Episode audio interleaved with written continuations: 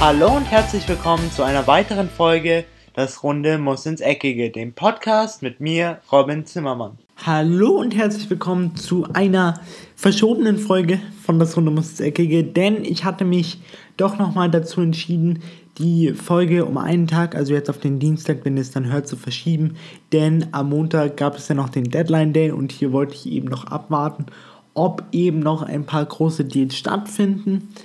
Es scheint jetzt nicht so der Fall zu sein, deswegen werde ich diese Folge jetzt auch aufnehmen. Wir haben aber einen Transfer, über den ich gerne reden würde, denn ich finde, was da eine Bundesliga-Mannschaft gemacht hat, ist wirklich sehr, sehr intelligent und sie werden sich auch an ihrem neuen Spieler, der im Gegenzug zu einem alten Spieler kommt, wirklich sehr erfreuen. Und zwar ist natürlich hier die Rede von Eintracht Frankfurt, denn der dritte von den drei Musketieren ist jetzt auch ähm, aus Frankfurt weg. Und zwar ist das Ante Rebic, aber nicht wie gedacht eben zu Inter Mailand, sondern zum Stadtrivalen AC Milan, denn die suchten noch händeringend nach einem, sagen wir mal, funktionierenden Stürmer, weil sie haben ja schon Stürmer. Und eben einer dieser Stürmer wird auch sehr interessant für Eintracht Frankfurt, denn er kommt im Gegenzug, und zwar ist das André Silva, der Portugiese, kommt im Gegenzug zu der Eintracht. Beide Spieler werden erstmal ausgeliehen. Wir, bis jetzt ist noch so viel bekannt, dass eben Ante Rebic zumindest für zwei Jahre ausgeliehen wird an AC Milan mit einer folgenden Kaufoption und eben äh, André Silva, der Portugiese, zumindest mal für ein Jahr äh, zu Frankfurt wechselt und dann man eben weiterschaut.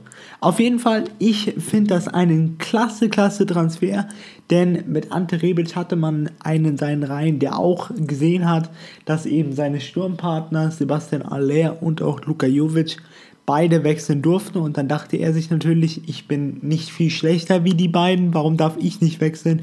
Deswegen war es irgendwo klar, dass wenn zwei von den dreien gehen, will der dritte auch eine Veränderung und natürlich kennt Rebic auch seinen eigenen Wert. Er weiß, dass er woanders mehr verdienen kann. Ihm ist ganz wichtig, glaube ich, auch immer konstant in Europa zu spielen und auch mal Champions League zu spielen. Klar, die Adresse AC Milan ist da ein bisschen weniger interessant als die Adresse Inter Mailand, aber das Problem an Inter Mailand war eben, dass es schon konkretes Interesse gab, zumindest am Anfang der Transferphase. Nur hier hatten wir dann eben das Problem, dass Inter Mailand sich sehr schnell anders orientiert hatte, weil es eben mit Ante Rebic nicht so wirklich funktionierte, weil auch äh, Eintracht Frankfurt nicht ähm, wirklich mit dem Preis erstmal runtergehen wollte, weil eigentlich das erste Preisschild, was ja auf Ante Rebic gesetzt wurde, waren eben diese 40 Millionen. Die wurden jetzt in den letzten zwei Wochen deutlich gesenkt auf 25 Millionen. Aber das Problem hier war eben, dass sich Inter Mailand schon nach Verstärkung umgeschaut hatte und eben Romelu Lukaku, aber jetzt auch Alexis Sanchez verpflichtete. Trotzdem musste jetzt Ante Rebic irgendwo hin. Warum die Serie A? Ein ganz einfacher Grund, denn man hatte eigentlich auch die Überlegung, oder es gab konkrete Angebote anscheinend aus Spanien, unter anderem von Valencia und Sevilla. Trotzdem wollte sich eben Ante Rebic äh, nach Italien umschauen, weil er eben der italienischen Sprache mächtig ist. Also er hat da schon gespielt bei AC Florenz, ist jetzt, spricht jetzt kein fließend Italienisch, aber er kann sich dort eben verständigen, was er eben in Spanien nicht könnte. Deswegen von seiner Seite her auch ein, eine sehr intelligente Überlegung, denn meiner Meinung nach gibt es immer noch auf diesem Markt zu viele Spieler, die irgendwo hinwechseln, weil sie einfach sagen, gut, da verdiene ich mehr Geld, aber können sich dann eben dort gar nicht einleben, weil sie die Sprache nicht kennen. Das ist eine komplett andere Kultur finden da auch dann relativ schwer Anschluss, meistens in der Mannschaft. Deswegen ist es immer klug, irgendwo hinzuwechseln, wo man eben nicht nur, wo eben nicht nur das finanzielle Gesamtpaket passt, sondern wo eben auch das Umfeld passt, sagen wir mal Sprache oder eben Kultur, dass man diese Kultur schon kennt, dass man das schon mal gespielt hat und genau das hat eben Ante Rebic gemacht. Jetzt noch ein bisschen zu dem Spieler, den Eintracht Frankfurt dafür bekommt und zwar ist das André Silva. Auch ein sehr, ein noch junger Spieler, ein talentierter Spieler, der aber jetzt auch schon ein paar Profisaisons unter seinem, äh, in seiner Tasche hat, also der weiß auch schon, wie man auf ganz hohem Niveau spielt. Er tat sich immer beim AC Milan so etwas schwer, hat auch mal ähm, dann eine Zeit lang bei Sevilla gespielt.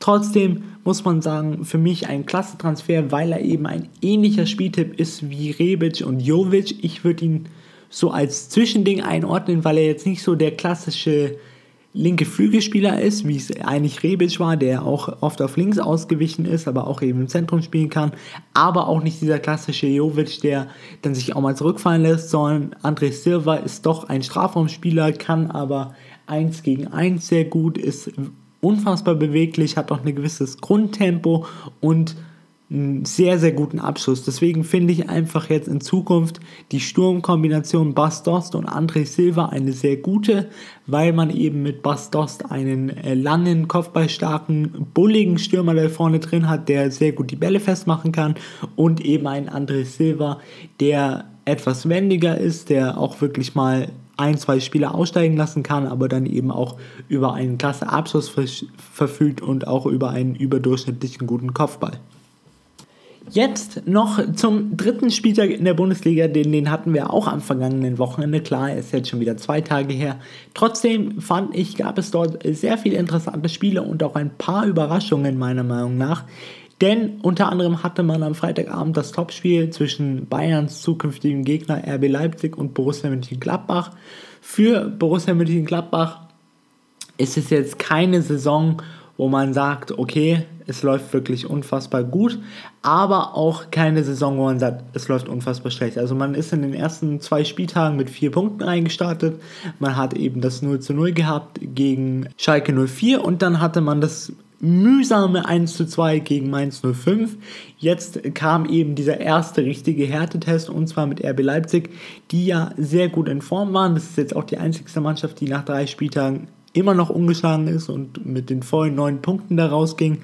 Man hat eben schon gemerkt, dass gegen RB Leipzig, Borussia Mönchengladbach insbesondere vorne die Ideen ausgingen. Was RB Leipzig auch sehr gut gemacht hat, war, dass sie das Tempo aus dem Spiel sehr gut rausgenommen haben, weil eben die Mannschaften von Marco Rose und auch Borussia Mönchengladbach mittlerweile sehr darauf erpicht sind, schnell Vorchecking zu spielen, schnell anzugreifen und wirklich gut drauf zu pressen und genau das hat eben RB Leipzig insofern verhindert, dass sie eben die komplette Abwehr auseinandergezogen haben, ihr das Tempo rausgenommen haben. Sie haben oft äh, Diagonalbälle gespielt, was das Gladbach auch sehr schwer gemacht hat, den Ball wieder möglichst schnell zu erobern. Deswegen ein verdienter Sieg für RB Leipzig. Dann hatten wir das Spiel zwischen dem offensiven Dauerbrenner SC Paderborn und den sehr, sehr starken Wölfen, die ja auch mit sechs Punkten in die Saison gestartet sind. Jetzt hatte man ein Spiel gegen Paderborn, was eigentlich Wolfsburg so ein bisschen in die Karten spiel spielte, denn Wolfsburg steht in dieser Saison defensiv meiner Meinung nach wirklich sehr solide und Paderborn hat eben defensiv ihre Probleme. Trotzdem ging dieses Spiel 1 zu 1 aus, wo man sagen muss, dass SC Paderborn jetzt schon in den letzten zwei Wochen, also in den ersten zwei Spieltagen gelernt hat, dass man ein bisschen kompakter in der Bundesliga verteidigen muss, als man das noch in der zweiten Bundesliga konnte, aber eben auch offensiv ihre Offensive definitiv nicht vernachlässigt haben und so fand ich das ein gerechtes Ergebnis, dieses 1 zu 1. Zwischen Bayern 04 Leverkusen und TSG Hoffenheim war das eigentlich ein Spiel, das sich auf Augenhöhe abgespielt hat. Die beiden Mannschaften haben sich wirklich egalisiert, deswegen das 0 zu 0 geht definitiv in Ordnung. Und hier muss man eben auch schauen, was man von diesem Spiel mitnimmt. Trotzdem finde ich immer noch, dass mit der Mannschaft von Peter Bosch, also Bayern 04 Leverkusen, definitiv zu rechnen sein muss in dieser Saison, denn sie haben sich punktuell gut verstärkt. Sie haben auch Brandt mit Diaby sehr gut ersetzt. Deswegen, diese Mannschaft ist auch für noch vieles gut in dieser Saison und werden bestimmt auch ganz oben mitspielen. Dann hat man jetzt das Spiel gehabt zwischen dem FC Schalke 04 und Hertha BSC. Hier die beiden Situationen, also Schalke 04 kam ja von diesem 0 zu 3 gegen den FC Bayern und musste jetzt eben gegen die Hertha ran die Hertha ein, ähm, eine Mannschaft, die wirklich sehr, sehr gelobt wurde, auch vor der Bundesliga-Saison und die es dann auch wirklich gezeigt hat gegen den FC Bayern München mit einem 2 zu 2. Das Problem meiner Meinung nach ist, glaube ich, dass man sich auf diesen 2 zu 2 ein bisschen ausgeruht hat. Auch wenn es so der erste Spieltag war, wenn man einen Punkt in der Allianz Arena holt, dann ist das schon was Besonderes. Und da haben sie auch verdient gehabt, sich dafür selber zu freuen und sich auch äh, super zu finden dafür, weil es war wirklich ein super Spiel und sie haben es Sie haben sich diesen Punkt reglich verdient. Trotzdem fand ich danach hat man die Gegner ein bisschen unterschätzt, unter anderem eben VfL Wolfsburg und jetzt auch Schalke 04. Klar, gegen Schalke 04 war das Ganze etwas unglücklich mit ähm, zwei Eigentoren. Trotzdem hat man auch gemerkt, dass eben hinten noch nicht alles stimmt. Vorne waren sie auch nicht so ganz griffig, deswegen meiner Meinung nach geht auch dieses 3 zu 0 von dem FC Schalke 04 in Ordnung. Vielleicht nicht so ganz in dieser Höhe, trotzdem der FC Schalke für mich, für mich auch in diesem Spiel, trotz eben der zwei Eigentore von Hertha BSC, klar die bessere Mannschaft und deswegen hier auch verdient gewonnen. Zum Abschluss hatten wir dann wahrscheinlich noch äh, das Überraschungsspiel an diesem dritten Spieltag. Und zwar gewann der erste FC Union Berlin mit 3 zu 1 gegen Borussia Dortmund. Und da muss man wirklich sagen, hat sich Borussia Dortmund selber geschlagen, denn defensiv waren sie überhaupt nicht organisiert. Vorne hat es der erste FC Union Berlin sehr, sehr gut wegverteidigt und auch ihren eigenen Reihen, also ihren eigenen Angriff und Offensivfußball nicht vernachlässigt. Deswegen für mich ein verdienter Sieg. Trotzdem war das definitiv alles andere als Meisterlike von Borussia Dortmund und da muss man jetzt definitiv auch in der Länderspielpause, die ja die nächste Woche stattfinden wird, vieles aufarbeiten, schauen, was da eben nicht so ganz funktioniert hat und dann es am vierten Spieltag auf jeden Fall besser machen. Damit geht diese heutige Episode auch wieder mal ihrem Ende zu. Es tut mir leid, dass wir nicht so wirklich viele Transfers hatten. Sollte jetzt nochmal irgendwas passieren oder irgendwas, irgendwelche spannenden Gerüchte aufkommen, werden wir das auf jeden Fall nochmal am Freitag aufgreifen, wenn es dann auch wieder heißt, willkommen zurück zu einer neuen Episode von Das Runde muss das Eckige, aber dann natürlich primär über die Premier League. Das war es erstmal von mir. Ich bin nun raus und ciao. Und das war's auch schon wieder mit einer weiteren Folge Das Runde muss ins Eckige, dem Podcast, wo ihr alles rund um König Fußball kompakt auf die Ohren bekommt.